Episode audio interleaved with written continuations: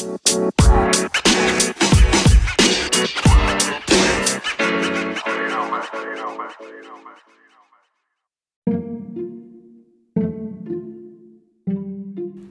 a todos, hoy tenemos un invitado muy especial. Él es David Lee, emprendedor colombiano con un producto artesanal.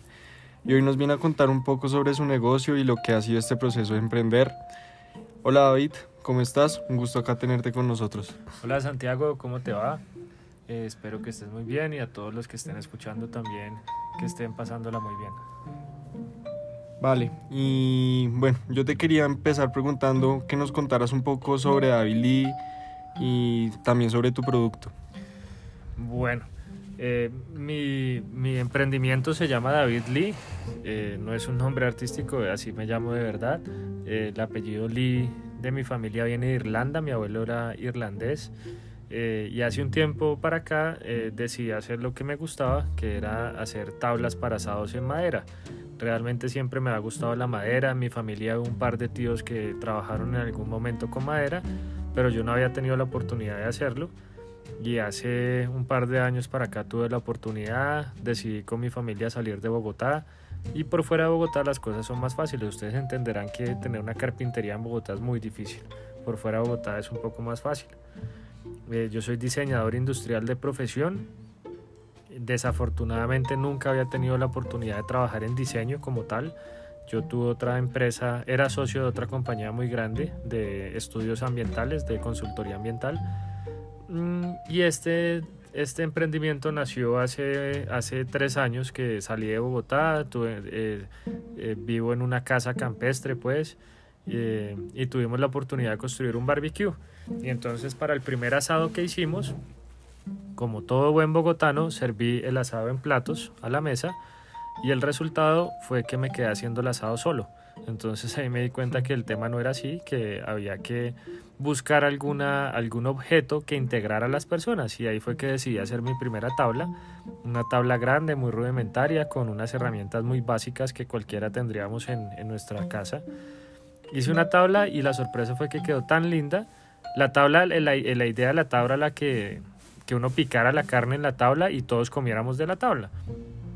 Eh, la tabla para sorpresa mía quedó tan bonita que todos los, los conocidos y amigos querían tablas, entonces ese diciembre regalamos tablas de Navidad.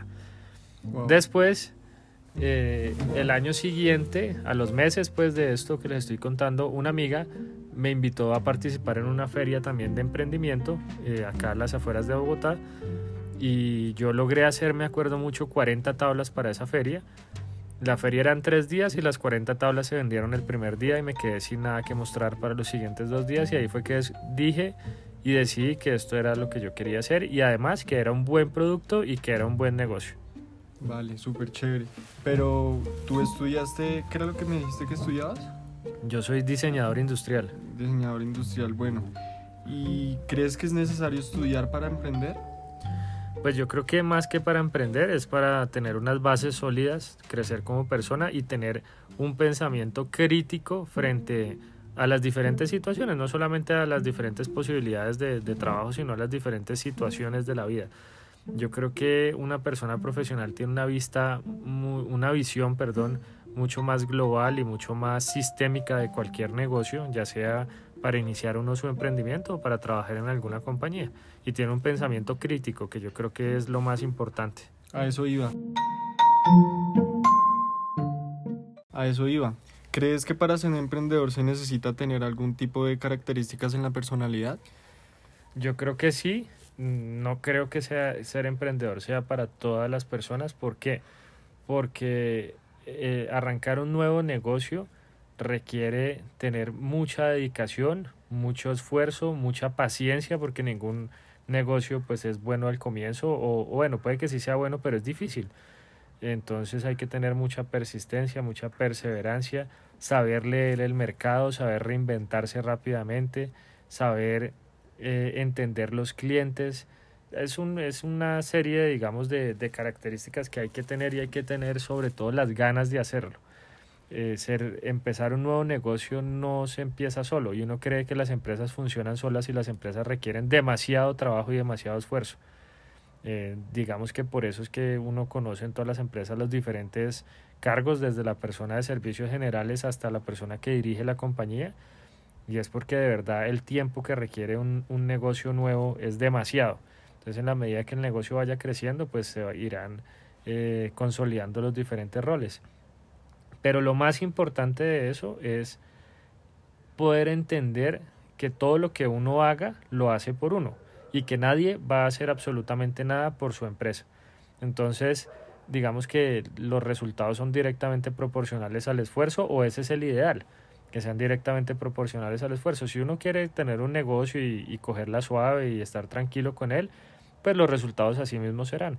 Pero si uno quiere que el negocio sea exitoso, así mismo tiene que esforzarse y meterle y ponerle dedicación al tema para que los resultados sean mucho más satisfactorios. Bueno, y claramente me decías que esto ha sido un proceso y que todo negocio al comienzo es difícil. Y quería preguntarte qué tipo de emociones te ha generado este proceso, desde que comenzaste pues hasta ahorita ya que lo tienes más consolidado. Yo digo que tengo la fortuna de trabajar con, con clientes felices. Nadie que compre una tabla para asado la compra porque esté de mal genio o porque tenga algún problema. Todo el que compra una tabla para asado es porque es alguien feliz, alguien que quiere compartir, alguien que quiere dar un buen regalo. Y yo creo que eso es algo muy satisfactorio y la diferencia es total a cuando uno presta un servicio o, soluciona algún tipo de problemas en, en, temas, no sé, de abogacía o de, o de, otros, de otras índoles. Este es un negocio para gente feliz y creo que esa es la mayor satisfacción. Digamos que no hay cosa más bonita que cuando uno entrega la tabla, a los ocho días el cliente le manda una foto utilizándola, compartiendo en familia, etc. Vale. Eh, hablando de fracasos, ¿cuál ha sido el mayor fracaso y por qué cree que sucedió?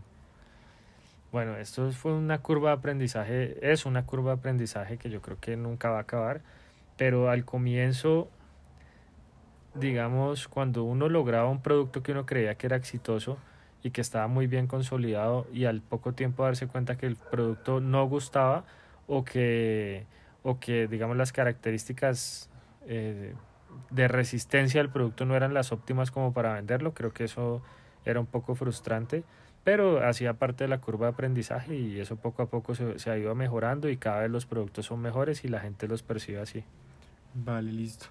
Y bueno, pensando a futuro, ¿cuáles son tus planes con tu idea de negocio? ¿Cómo ves tu emprendimiento en unos años? Bueno, digamos que en un corto o mediano plazo me gustaría poner las tablas en el exterior. Estoy trabajando en resolver un poco el modelo logístico porque desafortunadamente exportar de Colombia a otros países de la región es extremadamente costoso.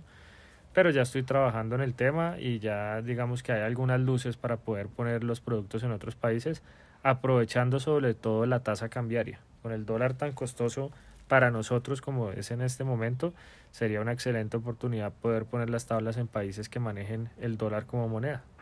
Bueno, vale.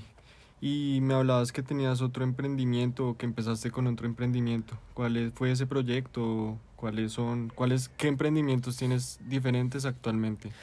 Pues tanto como emprendimiento no. Eh, desarrollé en algún momento una plataforma para hacer estudios ambientales en línea y eso fue mi carta de negociación para ser parte de una compañía muy grande de consultoría ambiental, pero creo que ya no se podría considerar emprendimiento porque era una compañía de más de 20 años, pero digamos que las características son similares a cualquier negocio propio, digamos, y es que lo que uno no haga nadie lo va a hacer por uno. Y el negocio marcha en la medida que uno le dedique tiempo y esfuerzo y dedicación. Vale, listo. Bueno, y no podemos dejar pasar en alto el tema de la pandemia. ¿Cuál crees que ha sido el mayor reto como emprendedor en esta pandemia? Bueno, eso es una buena pregunta. Yo creo que el reto más grande que han tenido todas las compañías, no solamente los emprendimientos o las empresas nuevas, ha sido poder leer el mercado y poder generar estrategias eficientes y eficaces para poder mantener las ventas o crecerlas. Este negocio de hecho creció en pandemia, que me parece un éxito total y yo creo que fue gracias a la buena interpretación de las herramientas digitales que tenemos en este momento, saber leerlas, saber entenderlas y saber qué era lo que estaban demandando las personas. Creo que fue el éxito de este negocio en este año, digamos que ha sido un año muy duro para el mundo entero en términos económicos. Eh, creo que si las personas le sacan buen provecho y hacen un excelente manejo de herramientas tecnológicas, de redes sociales sobre todo, eh, pueden tener un éxito. Y no es difícil, es cuestión de investigar, de ser proactivo, y ir un paso más adelante siempre. Si uno se queda en la zona de confort, la vida le va a, le va a dar unas sorpresas no muy gratas. La idea es siempre estarse reinventando, la idea es que uno mismo sea su propia competencia y yo creo que si uno entiende el mercado de esa manera no va a tener o no, no tendría por qué tener problemas o puede tener ventajas sobre las demás empresas o, negocios. Vale, listo. Y quería preguntarte, eh, vi tu Instagram y creo que sacaste una colaboración con Jorge Rausch. ¿De dónde salió esta colaboración? ¿Qué tal ha sido? Cuéntanos un poco de ella. Bueno, el tema de la línea que sacamos con Jorge nació porque tuve la oportunidad de llevarle y, darle a conocer el producto que estábamos haciendo, porque quería que una persona experta en la materia o experta en cocina homologara la calidad de las tablas. Entonces fue un proceso no muy largo, fueron un par de meses en los cuales le dejamos los productos para que él los probara eh, y, y, dijera si efectivamente estaba conforme y si satisfacían sus necesidades como chef profesional. Eh, al poco tiempo me dijo que eran las mejores tablas que él había conocido y ahí fue que decidimos sacar la línea. En principio fue sin ningún interés, eh, después se generó la oportunidad de sacar una línea, él también estuvo de acuerdo con el tema, llegamos a una negociación y sacamos la línea de producto de tablas de Jorge Raucho. Vale, muy chévere. Y bueno, como último te quería preguntar, como emprendedor, ¿qué consejos les darías a las personas que quisieran empezar a emprender en un futuro?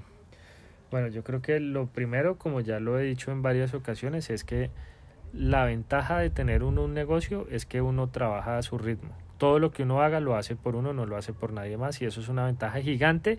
También es un reto muy grande porque hay meses duros en los cuales uno no va a tener un sueldo fijo eh, y pues digamos que ese es el, el mayor temor de las personas. Pero si la persona considera que tiene la berraquera y la perseverancia, para lograr sortear este tipo de situaciones, creo que la va a ir muy bien.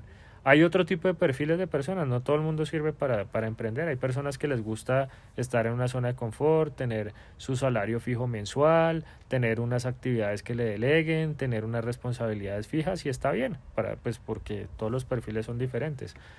Pero si hay alguien que quiera ser proactivo, que quiera ser ambicioso en el buen sentido de la palabra, creo que emprender un nuevo camino es una muy buena es una muy buena opción.